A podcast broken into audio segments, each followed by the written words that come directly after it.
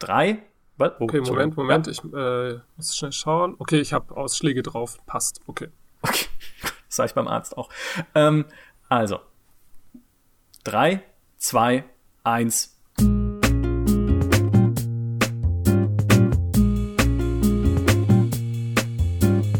Als wir in der GameStar-Redaktion noch vor der offiziellen Ankündigung zum ersten Mal den Namen Valorant hörten, dachten wir, äh, was soll das denn für ein Titel sein? Eine Mischung aus Valor und Rant, also aus äh, Tapferkeit und Wutrede, Okay, wobei, ich nehme alles zurück, das passt ja perfekt zu einem Multiplayer-Shooter. Tatsächlich ist der Begriff Valorant aktuell nicht mehr wegzudenken. Das neue Counter-Strike von Riot Games ist in aller Munde. Die Frage ist nur, liegt das daran, dass Riot jeden Streamer zwischen hier und dem Amazonasbecken dafür bezahlt, es zu spielen, oder steckt da mehr dahinter?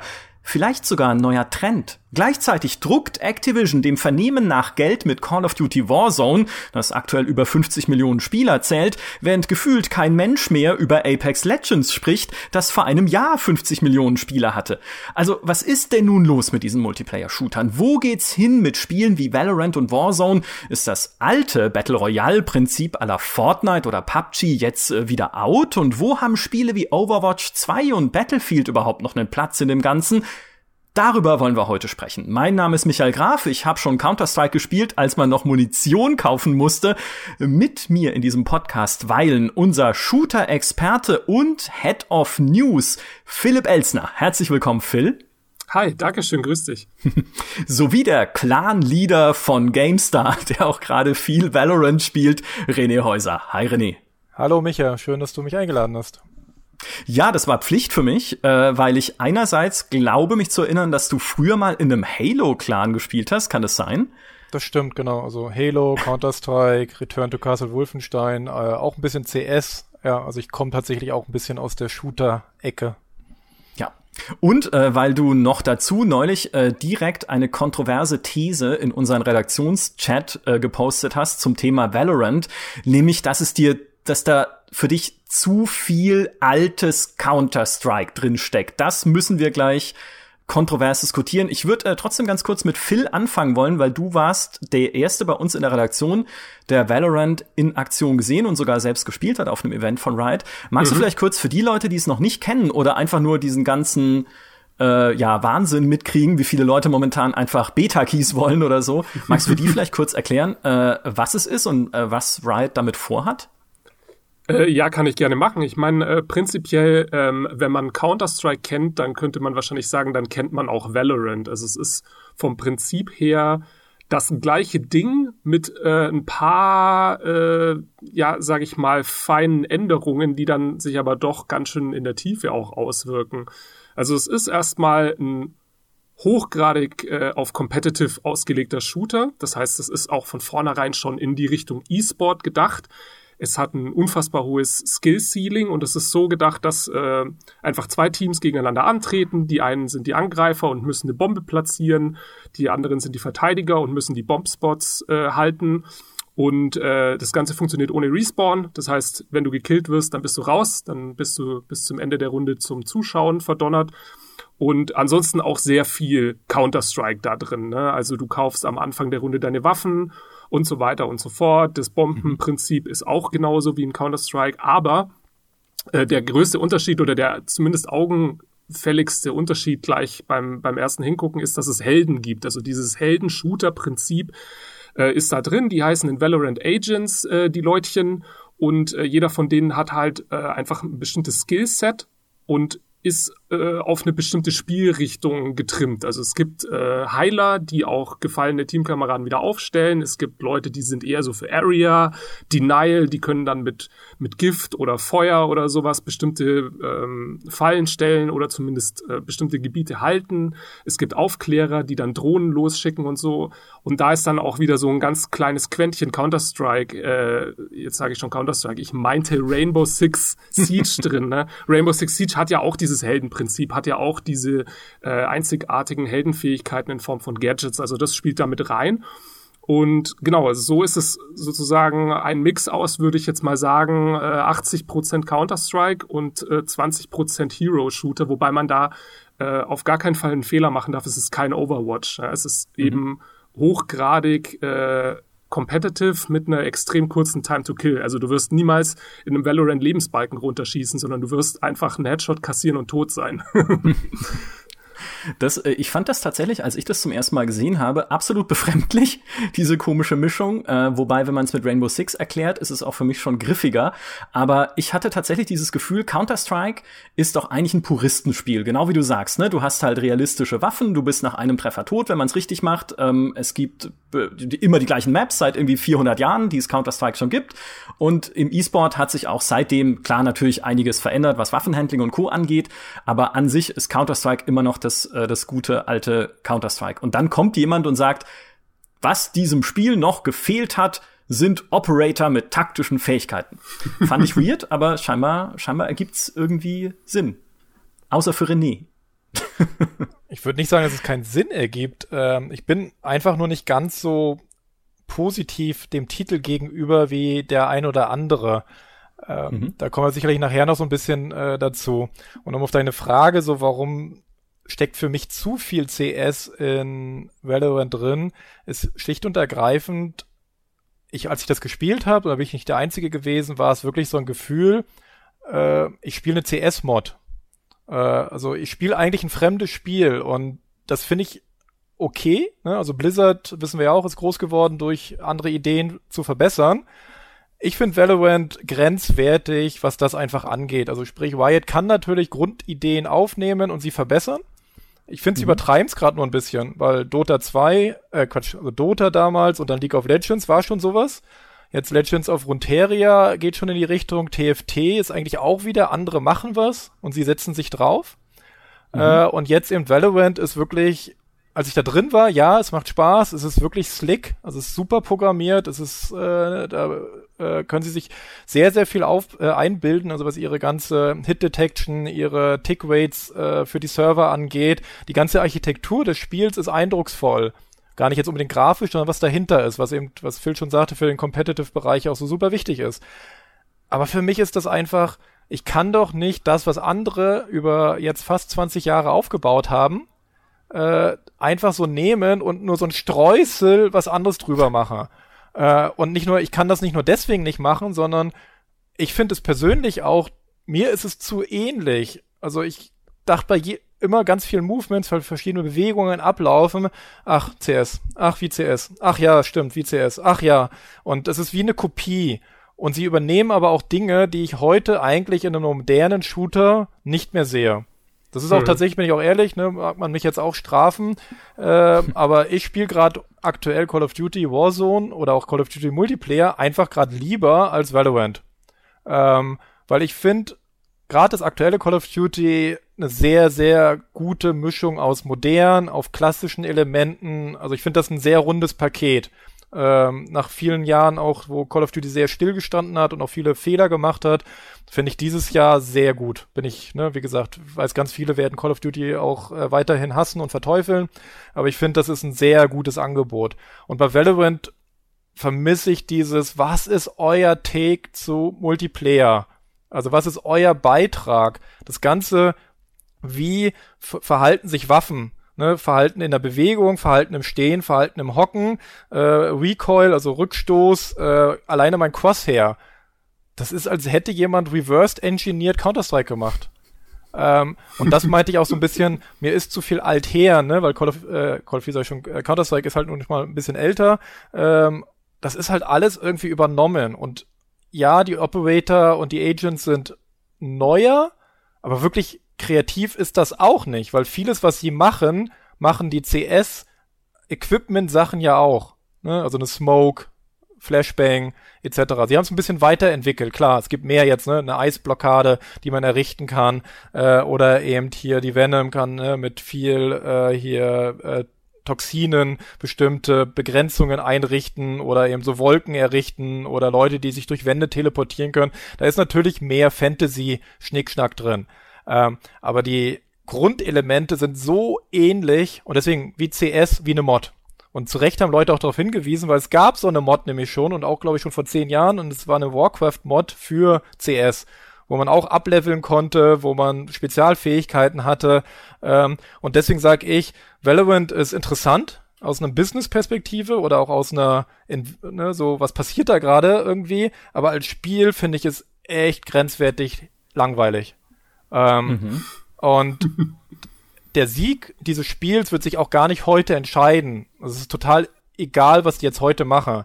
Die Frage ist, werden sie, weil du vorhin auch Apex angesprochen hattest, Battlefield, PUBG, äh, Fortnite. Die große Frage heutzutage ist, bekommst du es hin, dein Spiel in den nächsten Jahren kontinuierlich zu erfrischen, ne, neue Inhalte, das Balancing so hinzukriegen, wo Valve halt immer wieder Probleme auch hatte, muss man leider sagen. Sie haben ja auch CS manchmal ganz schön gegen die Community entwickelt. Also hatten sie auch ganz viele Skandale und äh, Shitstorms sich angefangen und so. Äh, genau wie bei Dota 2, wo sie dann auf einmal, ne, wir machen es jetzt einfach so, wir fragen niemand. Da könnte ich mir vorstellen, dass einfach Riot besser ist, sind einfach community-orientierter, nicht perfekt, aber etwas besser. Ähm, aber am Ende entscheidet sich da der Kampf. Nicht jetzt, wie das Ding jetzt ist, sondern wie sind die nächsten Monate und Jahre eigentlich. Äh, und da wird mir wahrscheinlich hoffentlich viel zustimmen. Auch Rainbow Six hat ja eine ganz schöne Entwicklung durchgemacht, bevor es jetzt zu dem Hit und auch zu dem ähm, Erfolgsding geworden ist, wie es jetzt gerade dasteht. Weil mhm. ich erinnere mich noch an die Beta von Rainbow Six und ich dachte echt, oh Gott, Ubisoft, was habt ihr dieser Marke angetan? ähm, so, und das war halt ein langer, beschwerlicher Weg aus dieser Alpha-Beta bis dann zum Release Product und dann eben jetzt, was sind wir jetzt im dritten Jahr, in einem vierten Jahr von Rainbow Six? Ähm, wir sind im fünften Jahr schon. Ja. Oh Gott, im fünften Jahr, siehst du, die Zeit rennt. Ja. Ähm, also wie gesagt, da ist viel Aufwand, viel Arbeit hinter. Und das bin ich gespannt, was da jetzt dann Valorant macht. Weil, wie gesagt, der, die Basis ist mir zu sehr kopiert.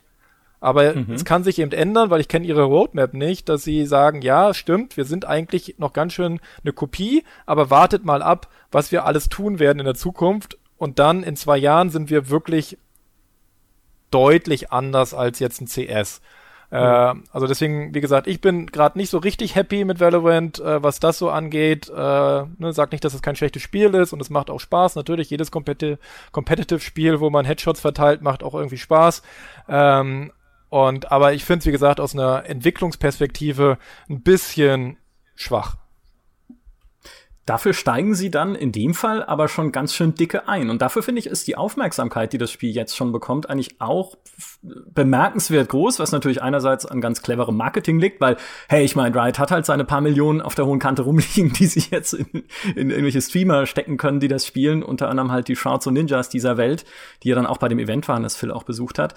Ähm, aber du merkst trotzdem, sie versuchen ja schon, es jetzt zu pushen. Auch diese Beta-Key-Vergabe dann über Streams. Das heißt, irgendwie ist es immer ein bisschen unklar, wo kriege ich überhaupt einen Key, was die Leute gerade völlig durchdrehen und auf Ebay unvernünftige Summen für einen Beta-Key kaufen lässt. Ja, erzeugt ja auch immer so ein, so ein Grundinteresse schon. Also Du hast vollkommen recht. Ein Multiplayer-Shooter ist, wenn man ihn richtig macht, eine jahrelange Entwicklung. Auch Call of Duty hat, über das wir übrigens nachher noch sprechen werden, auch ich habe meinen Gang nach Canossa noch zu erledigen, aber ein Call of Duty hat ja jetzt auch eine sehr lange Entwicklung schon hinter sich, bis es an dem Punkt angekommen ist, wo es aktuell steht. Ähm, aber selbst wenn man das jetzt so auf jahrelange Entwicklung auslegt bei Riot, sind sie schon sehr hinterher, es jetzt in den Markt zu pushen und schon dieses ich sag mal so diese diese erste diesen ersten Stich zu setzen bei Valve und zu sagen, hey, das, wo ihr euch jetzt irgendwie all die Jahre nicht bewegt habt, nehmen wir jetzt einfach, bauen es ein bisschen um und wollen euch damit auch mal wieder wehtun, um vielleicht halt, äh, wie du selbst gesagt hast, ne, um vielleicht auch eine andere Zielgruppe jetzt anzusprechen, vielleicht auch eher halt die jüngeren Spieler, die halt so sagen, was soll ich denn dieses trockene alte Counter-Strike hier spielen, ähm, wenn ich irgendwie auch was was bisschen flippigeres und schnelleres, bunteres und cooleres haben kann. Aber das ist ja auch das Problem von CS:GO, ne? Das ist ja das Problem, dass äh, es eigentlich niemanden gab auf dem Markt, der diesem Spielprinzip oder überhaupt diesem, diesem Genre des Taktik-Shooters mal so ein bisschen Paroli geboten hat oder eine Alternative angeboten hat. CS ist ja deshalb so ein Klassiker und wird deshalb auch noch so viel gespielt, weil es eigentlich kaum Alternativen gibt. Also es gibt vielleicht ein Rainbow Six Siege, aber das hat ja noch eine ganz andere Ausrichtung.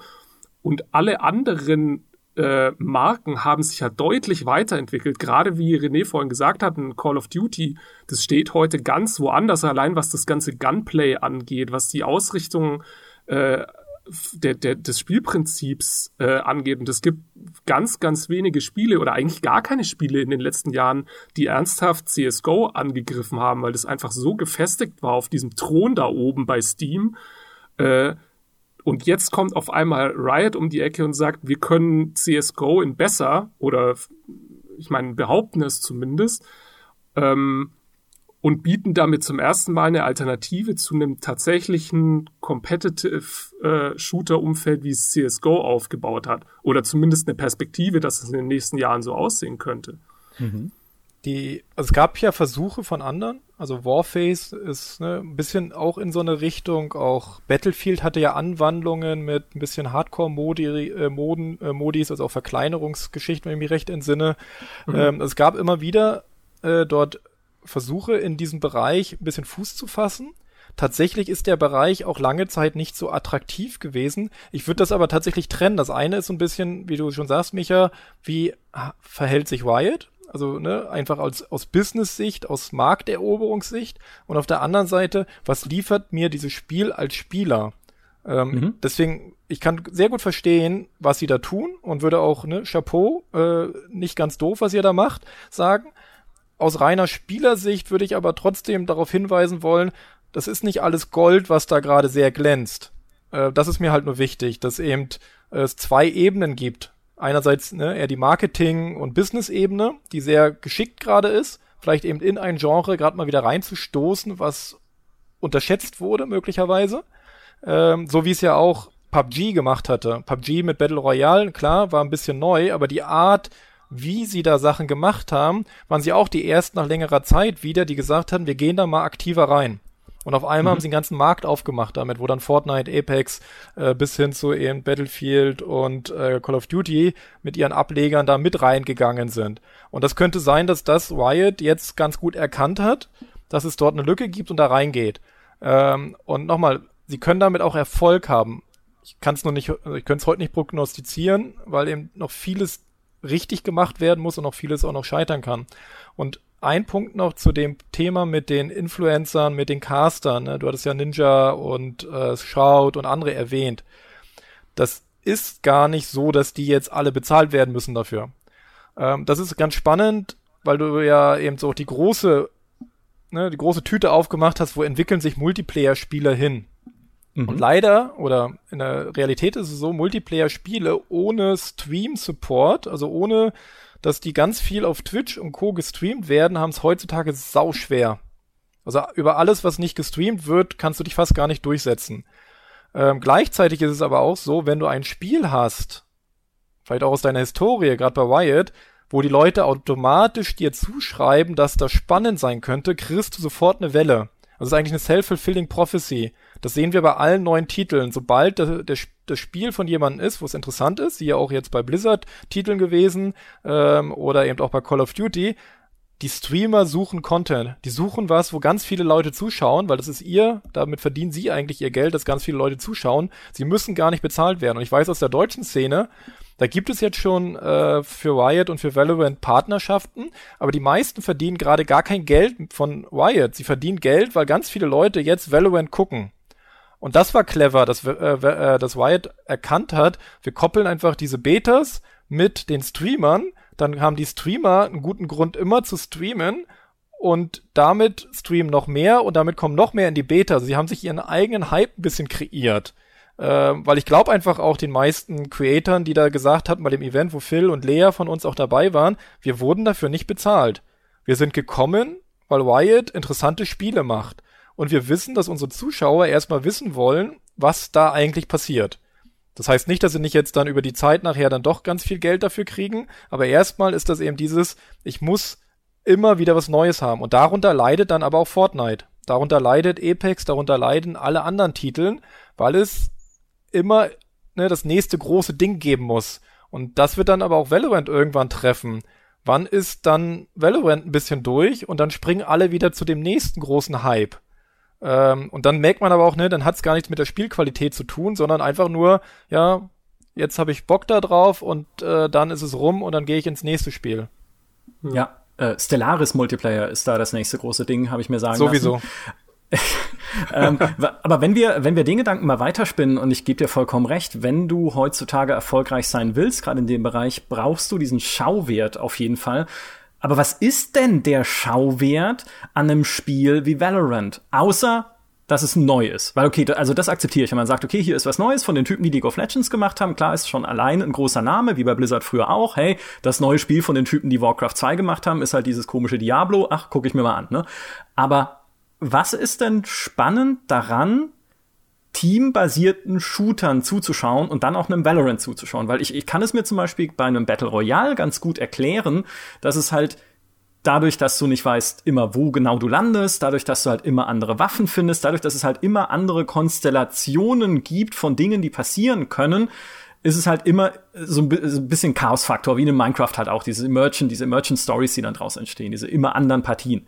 In einem Taktik-Shooter, auch bei einem CSGO, ist es ja eher so, okay, ich muss den Level kennen, möglichst gut natürlich. Ich muss wissen, wie ich mein Team taktisch abstimme und dann halt möglichst elegant und gut da durch die Runde durchkommen. Aber wo kommt denn dann, hat denn Valorant darüber hinaus einen speziellen eigenen Schauwert, der es spannend macht? Hm, also aus meiner Sicht wäre die Antwort in einem Wort Skill. ich, ich, ich sehe das tatsächlich auch ähm, bei Rainbow Six Siege. Ähm, und da haben die Titel dann meines, äh, aus meiner Sicht dann doch wieder eine Vergleichbarkeit, weil du bei Rainbow Six Siege hast du ja genauso wie in Valorant diese Helden oder diese Operator oder wie man sie eben nennen will, mit ihren Fähigkeiten und dazu die Map. Und wenn du die Map-Kenntnis und äh, dein Skill mit den Waffen und diese Fähigkeiten clever kombinierst, also wenn du auch guckst, wo sind Synergien, wo kann ich verschiedene Skills oder Gadgets oder so kombinieren, um quasi einen besonders klugen taktischen Spielzug zu machen, dann habe ich die Oberhand.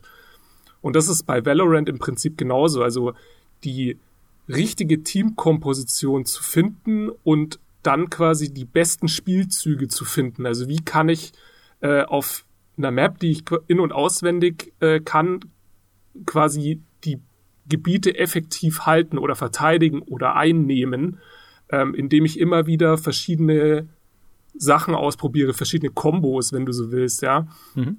Und das ist ja ein Meta, das sich daraus entwickelt. Und wenn sich das Meta weiterentwickelt und interessant bleibt, dann ist, hat das Spiel auch weiterhin Schauwert. Das, genau dasselbe siehst du bei Overwatch und eben bei Rainbow Six Siege, wenn du immer ein sich weiterentwickelndes Meta hast, ähm, wo du neue Strategien entwickeln kannst und die Pros und die Pro-Szene immer wieder neue, überraschende Sachen rausfindet oder macht, um zu gewinnen, dann hast du quasi eine sich weiterentwickelnde ähm, E-Sport-Szene auch, die immer weiter wächst. Und der, der Schlüssel dahin ist halt Service, weil nur als Service-Game, das sich weiterentwickelt, kannst du quasi dieses Spiel als lebendes Objekt weiterentwickeln. Wenn das alles starr bleibt, also wenn keine Helden nachkommen und keine Balance-Änderungen kommen und keine Maps kommen, dann bleibt das immer gleich. Dann hast du irgendwann dieses festgefahrene Meta.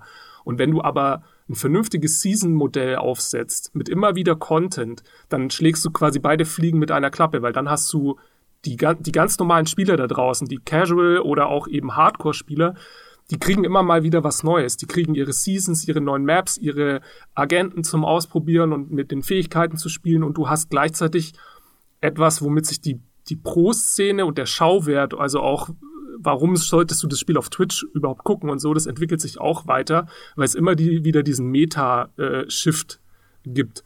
Also mhm. für mich, für mich ist da der Schlüssel eben äh, quasi wirklich ein Spiel als Service-Game so aufzubauen, dass du konstant Content-Nachschub hast und zwar bedeutungsvollen Content-Nachschub. Und das andere ist halt der reine Skill. Also du schaust der Profis auch zu gerne, weil die halt einfach das andere Team wegacen mit fünf Headshots.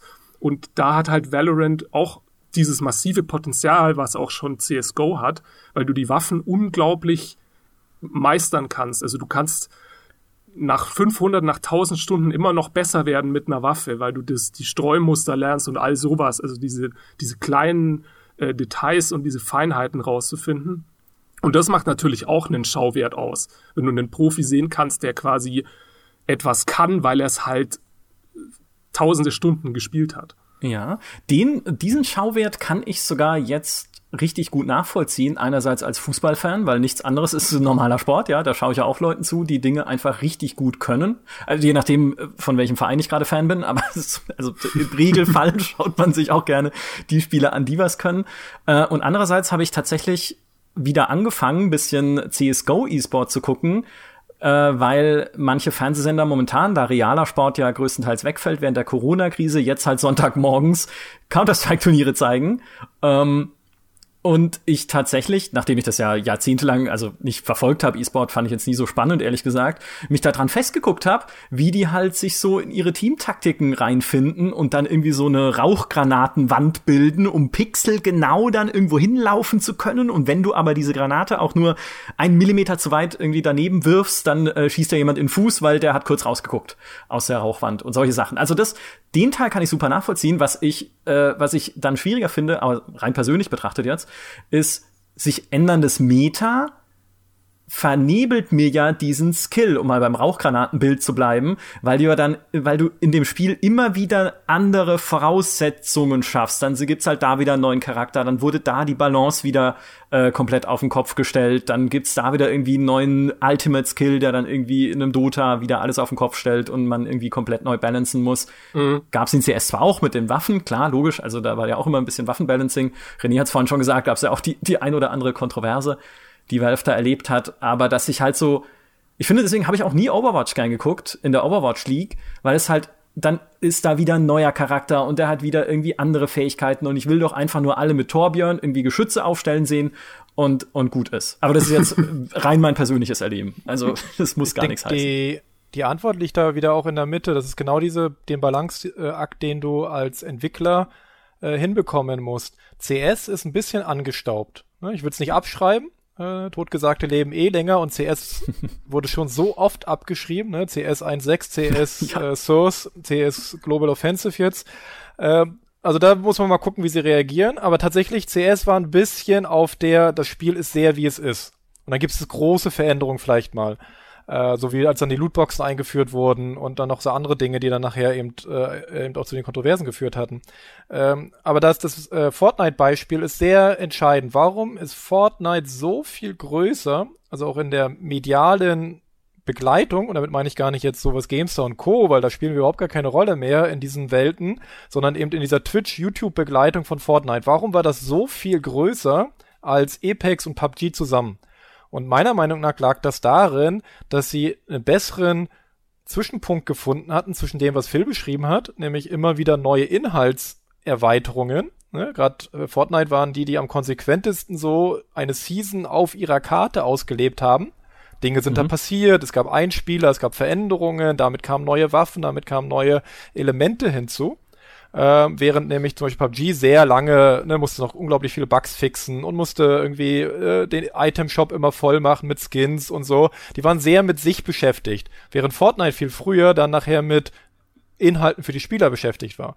Und ich glaube, du musst beides hinbekommen. Du musst diesen Skill, ne, es darf sich nicht zu viel ändern, du musst immer noch erkennen, ne, bleiben wir im Fußballbeispiel, äh, ne, eine geile Flanke muss eine geile Flanke sein. Egal, ob er jetzt einen anderen Turnschuh anhat oder sich das Team geändert hat. Aber du musst auch ausreichend Abwechslung bringen, dass es immer wieder Überraschungen gibt. Dass Under, äh, Underdogs, ne, Newcomer sich auf einmal durchsetzen, das Neue. Was heißt denn Meta? Meta heißt ja nur, dass andere Leute wieder was rausgekriegt haben, was jetzt besser funktioniert. Äh, du, ne, wir beide sind ja StarCraft-Fans der ersten Stunde und in StarCraft mhm. war es ja auch so, manchmal wurde in der Meta was entdeckt, was schon seit drei Jahren im Spiel war. Es hatte nur keiner entdeckt. Äh, oder auf einmal war ein Konter wieder effektiv, äh, weil sich eine andere Taktik erstmal entwickelt hatte. Aber diesen Konter gab es schon immer. Den hat man nur nicht benutzt, weil wiederum das andere fehlte. Und das ist diese gute mhm. Mischungslage. Und das ist das, was du bei Valorant hast, genauso wie bei CS. Das sind sehr zuschauerfreundliche Spiele. Die Geschwindigkeit des Zuschauens ist nicht zu schnell und nicht zu langweilig. Was ein großes Problem meiner Meinung nach immer noch von Overwatch ist oder auch Quake oder anderen eher, wie, wie haben wir sie genannt, Arena-Shooter-Titeln. Die sind ja alle ausgestorben. Und meiner Meinung nach sind sie ausgestorben, weil sie schwer anzugucken sind. Dadurch streamen sie weniger Leute, dadurch kriegen sie weniger Leute mit und so weiter. Und ähm, Riot auch da wieder versucht jetzt genau diesen Spagat hinzukriegen. Es ein bisschen zugänglicher zu machen, ein bisschen abwechslungsreicher durch die Helden, durch die Fähigkeiten. Also immer wieder ein bisschen was Neues hinzuzufügen und gleichzeitig wieder das gleiche Grundsystem immer zu haben. Eigentlich, auch da wieder, sie kopieren sich selbst. Sie bauen ein zweites League of Legends, nur halt jetzt im Shooter-Bereich. Und nochmal, kann man ja machen, ist aber auch ein bisschen langweilig. Äh, so, weil es halt, ja, es ist, ich äh, hatte mit hier David, äh, ne, von uns auch ein Kollege und Lea auch viel diskutiert. Und für mich ist Valorant mal nach Zahlen. Also sehr schlau, sehr gut konzipiert in den letzten sechs Jahren. Also sie haben ja, äh, falls nicht bekannt, aber sie haben ja an Valorant schon begonnen. Da gab es noch keine Overwatch-Announce, also Ankündigung. Da wusste man nicht, dass Overwatch kommen wird. Da hatte Riot schon intern wohl ein Team, was an einem CS-Nachfolger äh, arbeitet. Äh, es sind auch alles echte CS-Fans, das merkt man eben auch. Das sind totale Hardcore-CS-Spieler, die Valorant entwickeln. Und ähm, aber das genau das haben sie gemacht. Sie haben alles analysiert, es übertragen und versuchen es nur ein bisschen zu verändern. Äh, und wie gesagt, das kann genau den richtigen Nerv treffen, dass jetzt die Zuschauer länger zugucken, dass die Caster dadurch irgendwie zufriedener sind, weil manche Spiele hatte ich auch schon mitbekommen, sind einfach gescheitert, weil die Caster unzufrieden waren mit dem Spiel. Ich glaube, Apex in der ersten äh, Season war das auch so, dass die Todeszeit oder die Neu-Join-Zeit irgendwie, oder was bei Battlefield, Battle Royale, bei irgendeinem der großen Titel war dass einfach die Streamer waren unzufrieden, wie das Spiel äh, fließt als Zuschauer. Mhm. Und dann haben sie es nicht mehr gestreamt. Und sofort mhm. gehen die Spielerzahlen runter. Und das, glaube ich, ist eben diese zweite Ebene, die Riot jetzt halt sehr genau im Blick hat. Wie kriegen sie das hin? Ähm, also, aber wie gesagt, es ist sehr analytisch, es ist sehr business-like, also es ist sehr so, wie mache ich mein nächstes Milliardenprojekt? Und das ist halt von der Seite spannend, aber wie gesagt, aus der Spielerseite so ein bisschen, äh, geht mal weg damit bitte. Ich will halt auch irgendwie ein bisschen ja, was Frisches, was Überraschendes, was äh, Ungewöhnliches erleben und nicht wie ihr einfach wieder halt das nächste Superprojekt auf die Straße bringt. Da kann ich dann mhm. auch einen Projektmanagement-Workshop belegen. Das äh, ist dann genauso spannend. Also für mich klingt das total logisch. Also wenn ich jetzt überlege, wer Riot ist und woher die kommen und dass auch so eine Firma wie Tencent äh, hinter Riot steht, dann wundert mich das gar nicht, dass die jetzt keine großen Experimente wagen oder riskieren, dass sie mit krassen Innovationen irgendwie Publikum vor den Kopf stoßen und dann Leute verschrecken, weil sich, weil man sich erstmal eingewöhnen muss, weil das was völlig Unbekanntes ist sondern dann nimmst du doch als diese riesen, riesen Company, die sie halt nun mal sind, dann nimmst du doch den Safe Bet, also das, was garantiert funktioniert oder wo du dir am meisten davon versprichst und dann machst du dieses Malen nach Zahlen. Also für, für mich klingt es, äh, wenn man bedenkt, woher, woher Riot kommt, äh, klingt es total logisch, das so zu machen. Ja, wobei sie dann aber halt aus dem Stand auf den Mount Everest steigen und Counter-Strike angreifen. Das darf man nicht vergessen. Das, also ich meine, nee, das stimmt nicht mehr. Das ist tatsächlich ja? nicht ah, okay. der Fall, weil äh, Counter-Strike ist natürlich von den Spielerzahlen immer noch erfolgreich. Hatte, glaube ich, jetzt wieder einen Sieben-Jahres-Rekord. Ne, korrigiert mich, wenn ich das falsch in Erinnerung hatte, aber ich glaube, sie hatten auch gerade wie Rainbow Six auch einen Rekord, also auch schon vor ja. der Corona-Krise. Ja. Mhm. Ähm, aber CS ist angeschlagen, sowohl im E-Sport und mit angeschlagen übertreibe ich natürlich maßlos, weil wir für den Podcast natürlich ein bisschen eben, ne, irgendwie äh, eine Diskussion entfachen wollen. Hey, normalerweise äh, ist Maurice da, die Leute ja, kennen das. Äh, äh, was meine ich mit angeschlagen? Es, es werden nicht äh, jedes Jahr neue Rekorde aufgestellt. Äh, also es ist immer so eine noch höher, noch größer, noch mehr, noch mehr, noch mehr, noch mehr, noch mehr. Und da ist CS ein bisschen steht, äh, tritt da auf der Stelle. Äh, auch spielerisch ist es sehr in bestimmten Ländern etabliert äh, soweit ich weiß, ne, sehr stark Russland, sehr stark Brasilien, sehr stark äh, äh, auch Asien, also gar nicht unbedingt China, ich glaube auch in Indone Indonesien und so. Also es, es hat sehr seinen Platz gefunden. Ähm, Im Westen, also Europa, Nordics, äh, USA und so weiter, äh, ist CS eben schon nicht mehr der unangefochtene Livestream-König und E-Sport-König. Ähm, da ist, wie gesagt, ne, League of Legends ist äh, viel größer insgesamt, international, hat mehr Spielerschaft, hat mehr Live-Zuschauer gehabt und so. Und eben auch ein Fortnite war viel größer äh, zuletzt. Äh, oder jetzt mhm. auch Call of Duty durch den Free-to-Play-Move, der halt an sich schon ne, super genial von äh, den Call of Duty-Leuten gewesen ist, wie man jetzt Warzone platziert hat. Haben wir noch gar nicht so viel drüber geredet. Ähm, von daher CS ist in sich stabil, aber eben auch nicht mehr dominierend. Deswegen ist das Timing jetzt daran zu gehen ziemlich perfekt, weil das Genre ist nicht tot, also es hat sich nicht tot gelaufen, wie damals ein UT, also Unreal Tournament, Quake etc., Ähm, aber es ist auch nicht, äh, dass man jetzt wirklich den Mount Everest, nämlich weiß ich wie vor einem Jahr, weiß ich in Fortnite direkt attackiert. Auch da wieder Wyatt unglaublich analytisch, unglaublich ne, genau den den ja äh, Zahn der Zeit dort äh, zu verstehen, wann da das richtige Momentum zu holen ist. Ähm, und an manchen Stellen sogar beängstigend, weil die aktuelle Lage, jetzt gar nicht wegen Corona, sondern schon im Januar, Februar, war prädestiniert für einen neuen Mainstream-Shooter. Das ist ja auch das, wo Warzone dann reingestoßen ist mit Call of Duty und auch den Erfolg ja. hatte. Aber das Feld war dafür bereit. Die Leute dursten nach was Neuem. Ne? So PUBG und Co. ist ganz schön durch. Und Fortnite hat richtig auch Trouble dort irgendwie die Leute immer wieder ans Handy oder an die Konsole oder an den PC zu holen. Und von daher, das Feld war bereit, beackert zu werden. Und dann hören wir mal auf mit Gemeinplätzen und blöden äh, Sprichwörtern. ähm, und deswegen, sie greifen nicht den Mount Everest an, sie greifen äh, eben den alten König an. Und da haben sie gute ja. Chancen. Und auch diesen, äh, äh, wie heißt das, Rant oder auch äh, ja ein bisschen äh, Kritik an Blizzard äh, sei mir erlaubt. Und wieder mal ist Blizzard zu langsam, zu spät, zu träge. Ne, wir hatten die Diskussion ja, ja mit, Dota. was ist bei Blizzard los mit hier Warcraft, mhm. äh, TFT, äh, nicht TFT sag ich schon hier, äh, Heroes of the Storm. Wieder ist Blizzard hinten dran. Wieder haben sie Overwatch nicht ausreichend supported, weiterentwickelt, den Nachfolger platziert. Sie sind wieder eigentlich, ja, das, was sie mal hatten, dieses Gespür für das Richtige zur richtigen Zeit, ist leider ihnen auch hier wieder abhanden gekommen. Ein, äh, das ist ein sehr spannender Punkt. Äh, lass uns aber doch über das sympathische Indie-Game aus den USA reden, über Call of Duty, weil das ist äh, tatsächlich äh, dringend notwendig. Oh, das ist eine schöne Überschrift, nicht ja. Äh, das sympathische ja, Indie-Game aus den USA. Call of Nein, ich habe ja, ich hab ja schon, ich habe, du hast es ja schon gesagt, nicht jeder mag es, aber auch ich äh, habe meinen Bußgang zu erledigen, nämlich ich spiele das momentan auch rauf und runter, Warzone. Uh, und äh, es ist tatsächlich, also jetzt nochmal, es, es gibt eine persönliche Perspektive und äh, auch eine vielleicht professionellere, die ich dazu habe, weil die, meine persönliche Perspektive ist, dass Warzone Battle Royale brauche ich eigentlich gar nicht. Also weil Battle Royale habe ich einfach irgendwie schon genug gespielt oder ausprobiert in Fortnite und Co.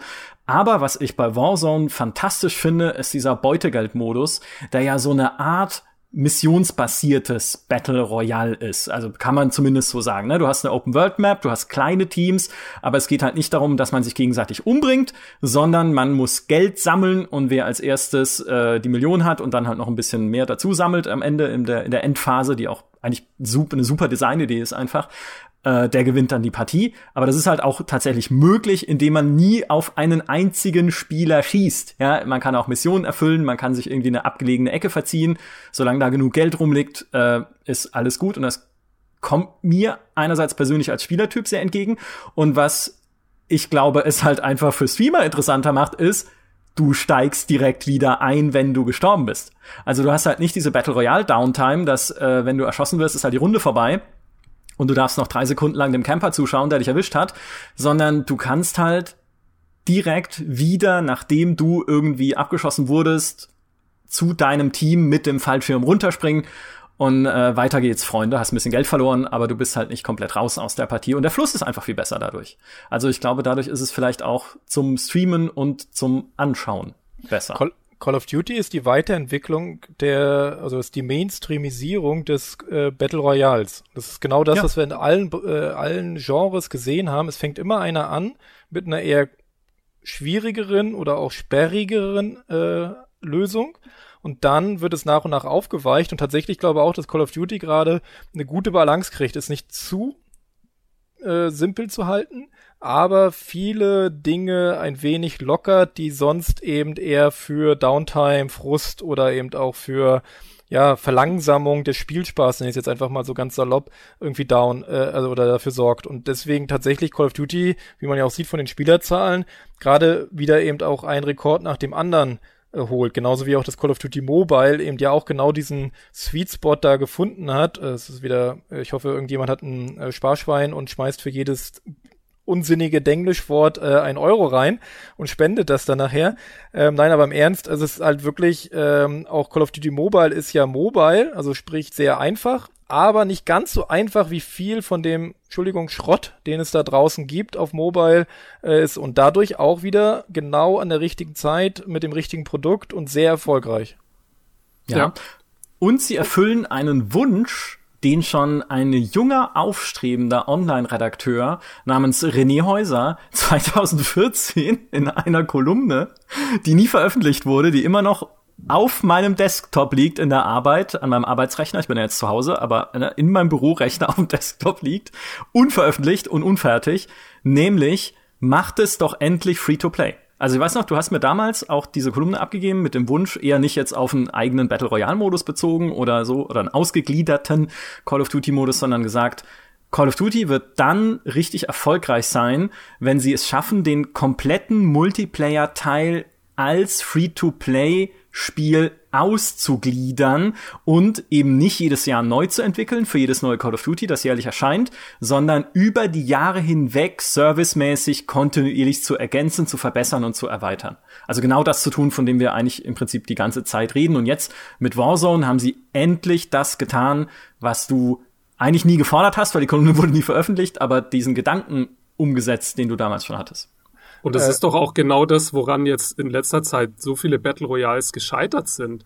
Weil wenn du dir mal anschaust, eigentlich Call of Duty hat schon viel früher angefangen mit Battle Royale. Äh, Battlefield hat früher angefangen mit Battle Royale, nämlich mit dem Firestorm-Modus.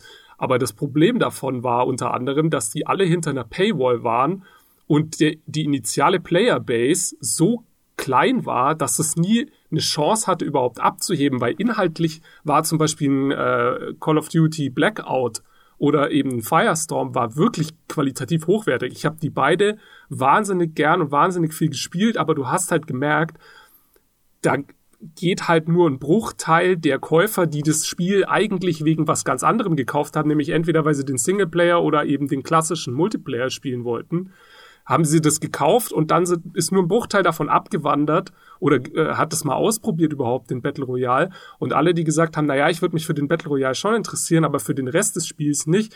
Ihr seid doch verrückt, ich leg doch dafür keine 60 Euro jetzt auf den Tisch.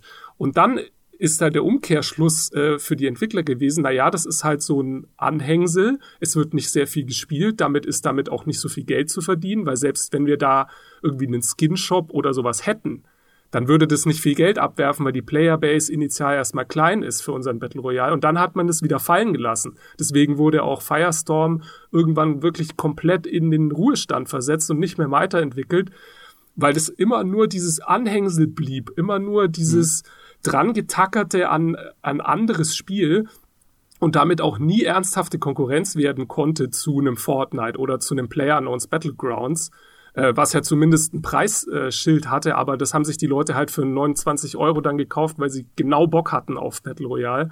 Ähm, und dann hat Warzone jetzt endlich genau das gemacht, nämlich äh, sich weg, sich abgekoppelt von dem Hauptmultiplayer und gleichzeitig aber sich verbunden mit dem Multiplayer, weil du hast ja die ganze Progression und dieses ganze Freischaltzeug und den Battle Pass hast du ja zusammen.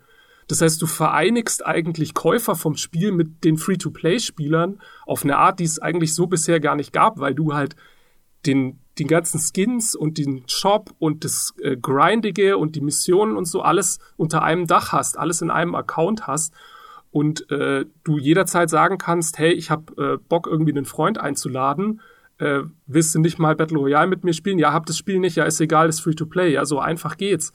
Und äh, das war halt der, der cleverste Move, den Call of Duty in den letzten Jahren gemacht hat, meiner Meinung nach. Mhm. Danke übrigens, dass du mich da äh, prophetisch nochmal äh, äh, reingebracht hast. Äh, witzigerweise, ja, äh, witzigerweise war, war die äh, Kolumne damals, und damit schließt sich der Kreis, glaube ich, nämlich entstanden aus dem Erfolg nach dem Umbau von Counter-Strike. Nämlich Counter-Strike zeigte, dass es nicht tot ist, äh, dass es, äh, dass der Start schwierig war von Global Offensive. Das war nämlich, glaube ich, zwei, wann ist Global Offensive rausgekommen? 2012, 2013 oder so. Die mhm. äh, waren ja wirklich dann abgeschrieben, fast ein Jahr, bis sie dann sehr, sehr viele äh, Umbauten gemacht hatten am Spiel. Äh, und dann wieder so wie der Phoenix aus der Asche, ne, in den Steam-Charts nach und nach hochgekommen sind. Und man dort gesehen hat, eigentlich ist ein Markt dafür da. Für einen, äh, von dieser Art von äh, kompetitiveren Multiplayer-Shootern und dass eben Call of Duty damals schon nach unglaublich vielen Teilen und jährlichen Ablegern eben schon auch so ein Verschleißerscheinungen hatte und genau deswegen dann auch der Wunsch entstand, baut doch bitte mal ein Spiel, was nur für uns Multiplayer-Spieler ist. Also wie Phil auch gerade sagte, ich glaube, dass viele Entwickler natürlich schon auch äh, Schwierigkeiten haben, ist, alles hinzukriegen. Also ne, ein gutes Singleplayer, eine gute Story, eine guten Koop vielleicht sogar noch und dann noch einen guten Multiplayer und dann soll noch ein Battle Royale da rein und dann brauchen wir ein Netzwerk, äh, äh, Architekten und Serverstrukturen, die da ganz anders sind, als was wir bisher kannten. Ich glaube, das überfordert viele und deswegen war damals eben genau der Wunsch und das sieht man jetzt auch wieder bei Wyatt, du musst dich fokussieren, du musst was bringen, wo die Leute merken, du meinst es ernst als Entwickler und du willst es auch über Jahre aufbauen. Das ist auch was bei vielen kleineren Titeln, äh, die es ja auch im Battle Royale oder Multiplayer-Bereich in den letzten drei, vier, fünf Jahren gab. Man weiß halt schon, die werden es sehr schwer haben, durchzuhalten. Äh, und wie gesagt, äh, Call of Duty hat die Kraft, durchzuhalten. Ich bin sehr gespannt, wie es jetzt mit dem nächsten Teil ist. Also wie kriegen sie dort jetzt diesen jährlichen Wechsel hin oder muss man doch wieder von vorne anfangen und dann muss man doch wieder wechseln? Bin ich echt gespannt, mhm. wie sie das hinbekommen oder ob sie damit sich dann wieder selbst ins Knie schießen ähm, und dann ja einfach auch aus Geschäftsentscheidungen dann einfach den neuen Titel pushen müssen und damit dann die Community, die sich jetzt bei Call of Duty zusammenfindet, dann auch wieder spalten oder auch verlieren. Ist auch immer so eine Sache. Äh, viele äh, Communities haben auch immer drunter gelitten, auch Call of Duty, äh, Entschuldigung, äh, äh, Counter-Strike ähm, dass eben die Spieler nicht immer alle mitziehen, wenn ein neuer Teil kommt, wenn ein neuer Ableger kommt. Und das äh, bin ich echt mal gespannt, wie dort die weitere Entwicklung von diesen Titeln dann jetzt aussieht, äh, Ende des Jahres oder dann auch im nächsten Jahr oder überhaupt wie die Zukunft jetzt aussieht für dieses ganze Genre der Multiplayer-Shooter, weil wenn man momentan, ich habe es ja eingangs schon gesagt und wir haben jetzt auch im Prinzip die ganze Zeit drüber geredet, wenn man sich momentan ein bisschen anschaut, in welche beiden Richtungen es geht, dann sehen wir halt auf der einen Seite Titel wie CSGO, Rainbow Six, Valorant, die halt dieses E-Sport betonte, teambasierte, kompetitive Spiel anbieten. Und wir sehen auf der anderen Seite halt Warzone, was René hat gerade so schön gesagt, die Mainstream, die weitere Mainstreamisierung des Battle Royale darstellt, ich würde ja sagen, Fortnite war schon ziemlich mainstreamisiert mit 250 Millionen Spieler, aber tatsächlich halt dieses weitere Öffnen, weiter angenehmer, komfortabler, runder und flüssiger machen, also ganz eindeutig äh, von Battle Royale, was jetzt halt in Warzone passiert. Also sind das die beiden Richtungen, die jetzt in den nächsten Jahren den Takt angeben werden und es hat sonst, also alle anderen, alle, die was anderes machen, sind schon per se außen vor? Oder glaubt ihr, dass sowas wie jetzt halt, ist ja noch nicht angekündigt, aber ich meine, man darf ja davon ausgehen, es wird noch mal wieder ein neues Battlefield geben in irgendeiner Form, was vielleicht wieder so ist wie die alten Battlefields. Ähm, und wahrscheinlich halt Overwatch 2 ist ja eh schon angekündigt, was ja eher in so eine PvE-Richtung geht. Also glaubt ihr, die finden überhaupt einen Platz da oder wird es eher die beiden Richtungen jetzt geben in den nächsten Jahren? Also ich glaube, dass da durchaus Platz wäre, äh, weil äh, das Multiplayer-Shooter-Genre ist so breit und es gibt so viele verschiedene Geschmäcker und Fanrichtungen und auch so viel Sachen, die da, sagen wir mal, wenn wir jetzt den Vergleich ziehen zu Valorant oder zu Warzone, was ja wirklich die größten Titel sind am Markt, die da eigentlich unter Radar fliegen, aber trotzdem noch eine Möglichkeit haben zu existieren. So das ganze Genre der Hardcore-Shooter. Ich meine, schau dir mal ein Squad an oder Insurgency oder Escape from Tarkov hatte ja auch so ein kleines Hoch dank äh, Twitch-Streamern und so weiter und so fort. Äh, die existieren alle weiter und ich glaube auch, dass ein Battlefield äh, in Zukunft weiter existiert, wenn es, wenn sie es schaffen, dass sie die Marke auch für eben die Mainstream-Spieler ähm, interessant zu halten, weiterzuentwickeln. Bei Battlefield 5, das ist jetzt quasi das schlechteste Beispiel dafür, weil Battlefield 5 hat so unglaublich viele Fehler gemacht seit Release, dass da gefühlt auch das Interesse für abgeebbt ist. Ja, das wird nicht mehr groß gestreamt, das, da gibt's auch keine großen YouTube-Videos mehr. Ähm, aber der Bedarf ist immer noch da und das siehst du zum Beispiel daran, dass viele wieder zurückgehen und jetzt Battlefield 1 spielen oder sogar Battlefield 3 und 4 wieder spielen, die wieder mhm. im Aufwind sind. Also diese, die Community von Battlefield ist nach wie vor da, sie ist nur ein bisschen abgewandert und schaut sich jetzt halt ein bisschen anderweitig um oder spielt jetzt gerade ein bisschen Warzone, ja.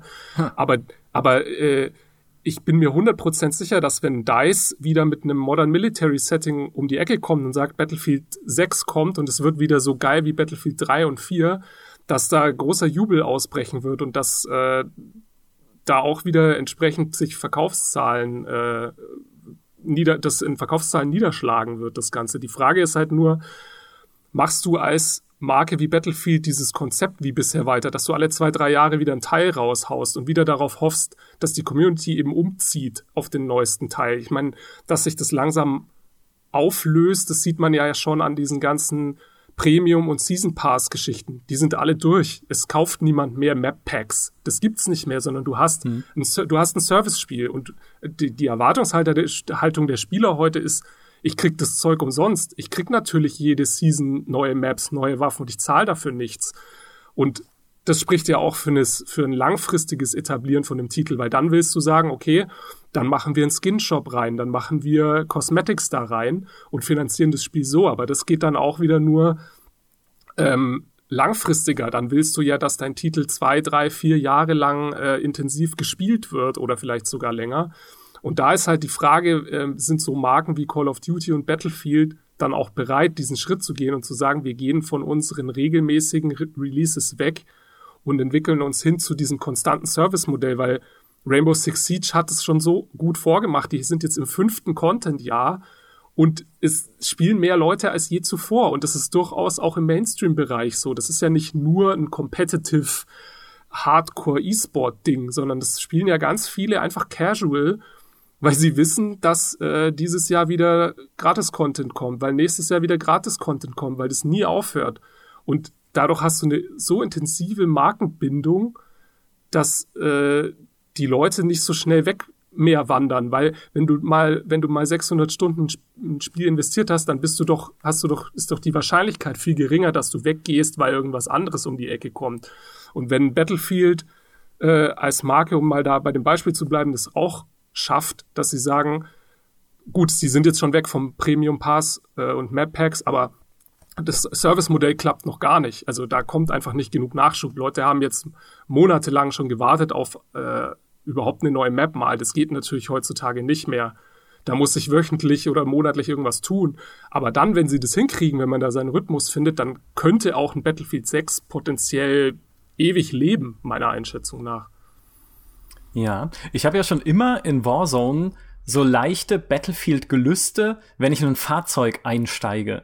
Weil ich mir immer denke, wie cool wäre es, wenn es jetzt hier nicht nur so dumme Quads und äh, LKWs, die sie aber dann rausgepatcht haben, oder doch noch, ne, weiß ich nicht, aber auf jeden Fall, ne, also ganz normale unbewaffnete Fahrzeuge gäbe, mhm. sondern so Autos zum Schießen, Panzer, sagt man, glaube ich, im Fachjargon. Also irgendwas, was halt irgendwie bewaffnet ist, irgendwie Kampfhubschrauber und sowas. Also, das ist dann schon der Punkt, wo ich mir denke, ja, cool, aber wenn sie jetzt das sozusagen vermischen würden, noch mit diesem typischen Battlefield-Rezept, dass es halt eben diese Fahrzeuge gibt auf den Karten, die man noch benutzen kann und so, wäre es vielleicht für mich persönlich noch eine Ecke cooler. Wäre ja dann aber auch nicht wirklich äh, eine tolle neue Spielidee, sondern einfach nur das, was Warzone schon macht, halt erweitert um etwas, was Battlefield schon macht. Also ich weiß nicht, für mich wäre es tatsächlich äh, vorstellbar, dass wenn sie jetzt ein Battlefield 6 machen oder halt irgendeine Art von neuen Battlefield oder was auch immer da, irgendwas bearbeitet da ist ja momentan, dass sie wirklich so einen One-Map-Shooter draus machen. Auf einer großen Karte halt so Open World, Mission-Based, äh, Battle Royale, PvP irgendwie mhm. anbieten, statt halt irgendwie so einen wie früher Einzelkarten-basierten Multiplayer-Shooter. Wenn wir jetzt in einem Studio sitzen würden, ähm, dann würde ich jetzt mein Headset nehmen, es auf den Boden schmeißen und wutentrannt äh, aus dem Studio rennen, weil das ist, äh, es könnte nicht weiter von dem weg sein, äh, was Battlefield braucht, weil okay. ich denke, äh, und das hat Call of Duty gemacht. Call of Duty hat äh, sich zurück äh, ja erholt mit äh, Black Ops 4 und jetzt auch mit Modern Warfare mit der Besinnung seiner Stärken. Die kann man auch erweitern, äh, und gerade wie du sagst, äh, jetzt Warzone, ja, es gibt keine Kampfvehicles. Und das ist aber auch Call of Duty. Call of Duty war nicht Battlefield und sollte es eigentlich auch nie sein. Also ich will das da ehrlich gesagt nicht drin haben. Ich möchte einen Infantry-Shooter haben. Äh, natürlich, ne, ist nicht so hardcore wie äh, äh, Squad und Co., was es da alles gibt, was Phil schon erwähnt hatte, sondern ich will einen unterhaltsamen Infanteriekampf äh, ja, Shooter haben. Und Battlefield leidet darunter, auf Zwang Call of Duty vom Thron stoßen zu müssen. Das haben sie durch Zufall ein bisschen, weil Call of Duty so schlecht war äh, in dem Zeitraum, ne, dass dann auf einmal Battlefield 1 so alles weggerockt hat äh, und alle so äh, gehypt davon waren. Äh, da haben sie es mal geschafft, aber am Ende ist taugt der Marke nicht so richtig, ist so irgendwie umzudrehen, dass auf einmal sie was anderes sind. Battlefield für mich ist im Kern wie Battlefield 2. Ähm, das ist einfach Squad-based, äh, Vehikelkampf, taktischer als andere Sachen, äh, bisschen äh, langsamer auch in manchen Sachen, also gezielter, überlegter äh, und so weiter. Und deswegen wäre meine Empfehlung, back to your roots. Guckt euch an, was Battlefield groß gemacht hat. Guckt euch an, was die eure Core äh, Spielerschaft wirklich von euch will und liefert bitte erstmal da ab. Und wenn ihr wirklich meint, äh, ihr macht jetzt das bessere Warzone, dann gute Nacht. Dann könnt ihr, Entschuldigung, closed an die, Schil äh, an die Tür hängen, weil das, das bin ich fest überzeugt, das braucht keiner, das will keiner. Ich will kein Battlefield äh, wie Call of Duty. Ich will ein Battlefield. Das steht da drauf, das soll da drin sein. Und vor allem, das hat ja Phil auch gesagt, ja, Battlefield 3 und 4 sind jetzt gut. Bringt doch mal auch mal ein Spiel raus, was zum Release gut ist was zum Start funktioniert. Ja, äh, erinnert dich, ne? Ja, wir haben eine alte Artikel. Ich habe damals mhm. ne, mal eine Reportage in äh, GameStar Magazin geschrieben unter Betafield. Äh, habe mich da mit dem Herrn Siegesmund ein wenig angelegt, weil der halt zu Battlefield 2 gleich irgendwie wieder die 94 gezückt hat. Ähm, was es damals war und ich gesagt habe, ja, es ist ein so geiles Spiel und ich kann gar nicht davon ab, das jeden Tag zu spielen. Aber es ist so ein Schrottspiel auch gleichzeitig. So viel unnötige Bugs, so unfertig, so so nervige Dinge drin und Battlefield 3 und 4 waren ja teilweise noch schlimmer. Ähm, und das ist, glaube ich, eben auch sowas. Konzentriert euch auf Dinge, die ihr könnt, macht mal wieder ein richtig geiles Spiel und dann guckt, wie ihr euch weiterentwickelt. Und alles, was so die Gigantomanie angeht und so, und ne, aber wir wissen, da ist IE dahinter, die wissen nicht, wie man äh, kleine Sachen wieder neu aufbaut. Entschuldigung, auch wieder ein wenig blasphemisch. Ähm, aber das das sehe ich nicht. Also ich glaube, Battlefield wird sich sein eigenes Grab schaufeln als Marke, wenn sie versuchen, dort was zu sein, was sie nicht sind. Genau wie Need for Speed. Liefert mir das Need for Speed, was ich, äh, was es früher war, und dann kaufe ich's und nicht irgendwie so Pseudo-Geschichten, äh, wo ihr denkt, das ist gerade der neue Trend und der neue Scheiß. Auch da wieder den äh, Rückkehr zu Wyatt. Das macht genau Wyatt. Wyatt erkennt, was die Leute im Kern wollen und das liefern sie. Das ist halt das auch, was ein bisschen langweilig ist, aber da sind sie eben stärker drin. Ähm, und ich würde mir halt wünschen, dass ein Battlefield das auch macht, aber natürlich ein bisschen frischer äh, alte genau, Ideen jetzt, aufnimmt. Ja. Ja, jetzt wollte ich dir nämlich gerade den Federhandschuh ins Gesicht knallen und ja, sagen, dann wünschst gerne. du dir von DICE genau das, was du bei Riot kritisierst, nämlich, dass sie zu dem zurückgehen ja eigentlich, was man schon kennt. Aber ich möchte das, was eben Call of Duty hingekriegt hat, moderne okay. und Klassik sinnvoll vereinen. Ne, wie, vielleicht bin ich da blind, weil ich doch da ein bisschen, ne, ich habe Call of Duty 1 wirklich, also vom allerersten Teil äh, über jedes Add-on dann ganz viel Call of Duty 2 gespielt und so. Ähm, ich liebe dieses Grundspielprinzip. Und ja, man darf mir das auch alle paar Jahre mal in anderer Form wieder auftischen. Und ja, es muss nur ein bisschen sich weiterentwickeln. Das ist völlig okay, aber es muss sich natürlich weiterentwickeln. Also es darf nicht total stehen bleiben. Und ich finde eben, das aktuelle Modern Warfare hat genug Frisches drin äh, mhm. und ist trotzdem sich treu. Und das würde ich mir eben von Battlefield wünschen. Sei dir treu, aber sei natürlich auch up to date. Und Entschuldigung wieder an Blizzard, ihr hört mich, ich weiß es. Ähm, äh, Warcraft 4, seid euch treu und macht es frisch. Äh, StarCraft 3, genau das gleiche. Das geht. Traut euch. Diablo 4 und so weiter. Äh, es muss ja nicht eben ein Extrem sein. Sie sollen nicht alles neu erfinden. Und bei Valorant ist es nur so, es ist zu sehr nach Schema F und zu sicher gespielt. Und wie gesagt, wahrscheinlich total erfolgreich, der ne, Riesenhit, aber jetzt eben so als äh, Multiplayer-Spieler fand ich es jetzt eben ein bisschen zu äh, sicher und zu äh, kalkulierbar aufgebaut. Das ist halt einfach nur, wo ich bin halt eher in der Grauzone. Ich möchte was Gutes dazwischen. Ähm, und wie gesagt, Battlefield, äh, bitte kein Battle Royale, bitte keine eine Map äh, mit 500 Spielern. Äh, das nennt sich Planet Side 2, brauchen wir nicht. Ja! Äh, Ganz genau. So. das, ja, ich will ein neues Planet Side. Das, darum ja. ging's mir nämlich die ganze Zeit. das darf man machen. Planet Side darf das weiterentwickeln. Das ist ein tolles Spiel. äh, und auch jetzt Planet Side 2 gerade wieder durch die ähm, äh, irgendwie Updates oder was war es jetzt, Free-to-Play-Geschichten irgendwie, hatte ja unser Kollege Fritz gerade ein schönes Video zu gemacht. Ähm, mhm. Das darf alles sein, aber wie gesagt, man sollte sich selbst treu sein, weil ja, alles andere funktioniert fast nie. Ja, ähm, ist natürlich vollkommen richtig. Vielleicht ein, äh, um langsam zum Schluss zu kommen, weil wir sind schon, wir kratzen schon an der Stunde, aber um eins noch vielleicht kurz anzusprechen.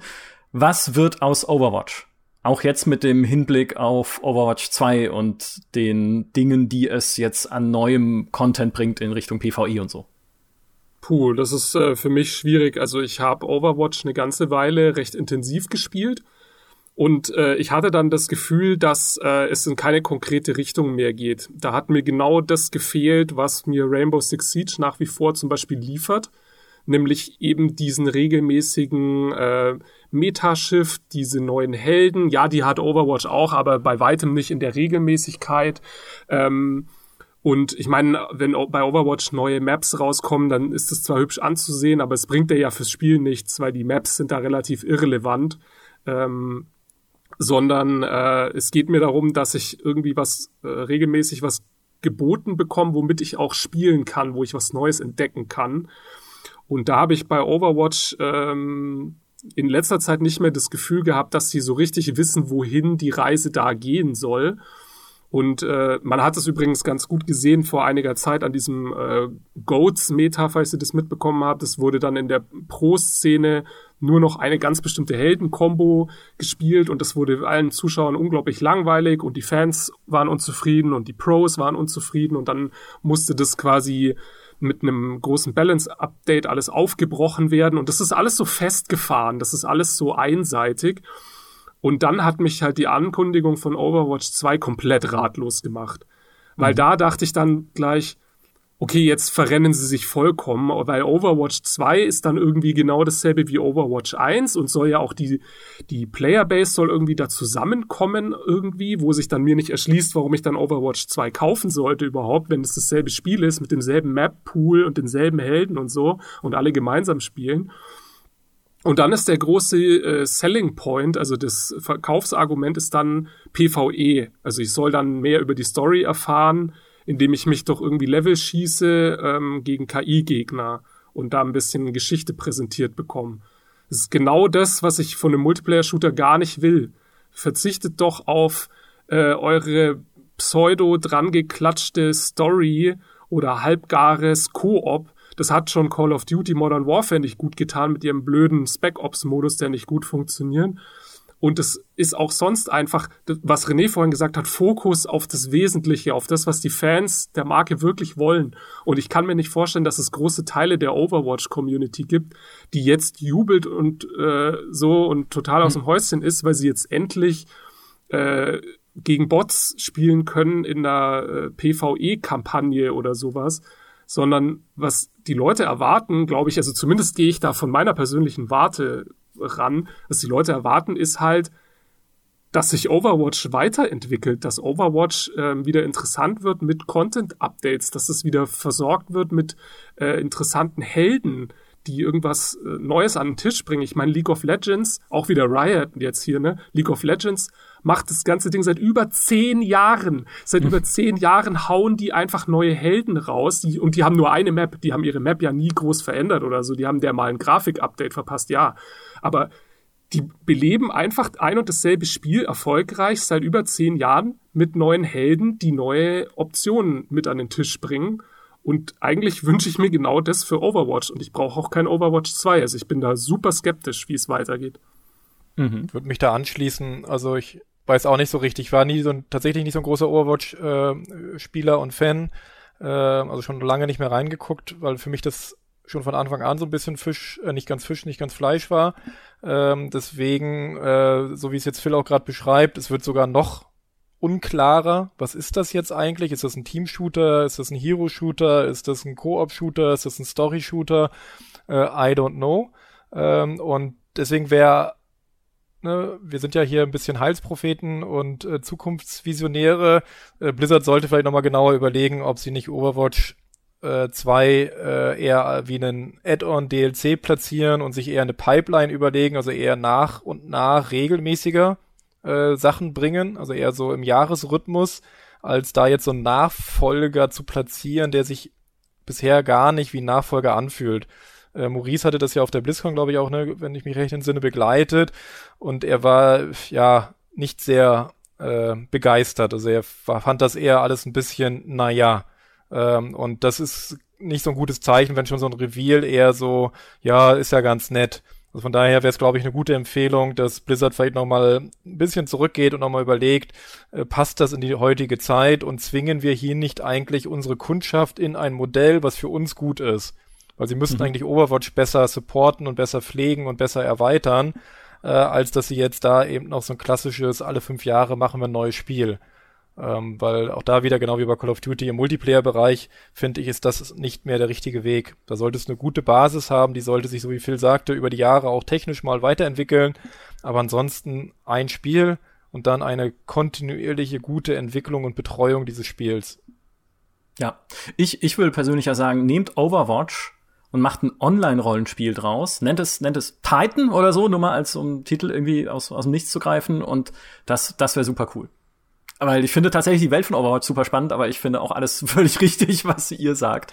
Aber das wäre also, genau, das wäre dann konsequenter, ja. dann zu sagen, das, ja. was ich damals in der Erstankündigung mehr gehofft hatte und dann eben so ein bisschen enttäuscht wurde, dann macht er einen Team Fortress-artiges Koop-Spiel da draus mit euren ganzen Ressourcen des Storytellings, der Cutscenes und so weiter. Also geht noch mehr in ein mechanisches Spiel und nicht in ein kompetitives Spiel.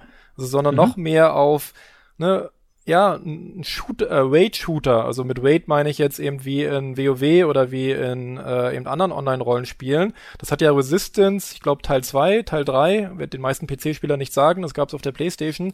Die hatten das mal probiert und ich fand das super. Es hat leider keine Spielerschaft gefunden, aber eigentlich dieses Shooter-Prinzip mit einem Rollenspielprinzip mehr noch zu verheiraten, fände ich spannender als dann doch wieder so ein eben, ne, es ist, Overwatch ist ein bisschen Arena-Shooter, es hat taktische Elemente, es hat das und das und das.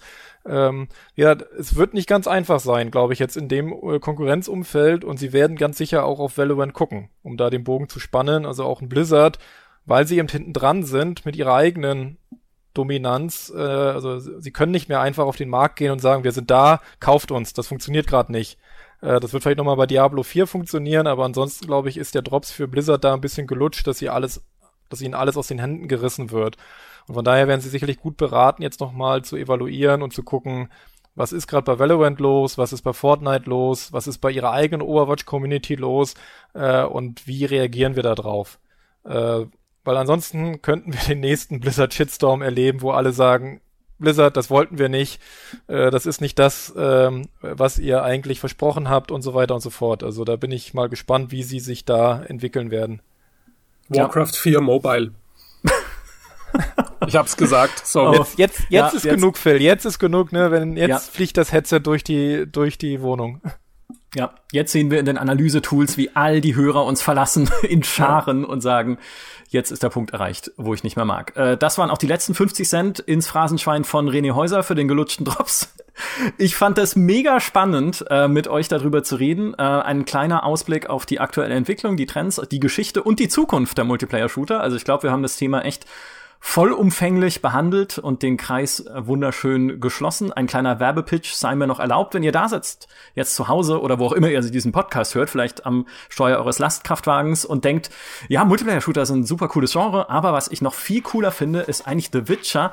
Dann solltet ihr euch unbedingt die letzte Plus-Folge dieses Podcasts anhören. In extra lang, fast zwei Stunden lang reden Dimi, Maurice und ich darin über The Witcher. Gibt's bei GameStar Plus. GameStar Plus gibt's nämlich doppelt so viele Podcast-Folgen für alle und aktuell auch eine Vollversion, nämlich Mountain Blade Warband, was wieder was komplett anderes ist. Also ist für jeden was dabei. Aktuell nochmal vielen Dank, René. Vielen Dank, Phil, für eure Ausführungen zum Thema Multiplayer. Und wir hören uns dann wieder in der nächsten Podcast-Folge. Macht's gut, bis dahin. Tschüss. Ciao. Ciao.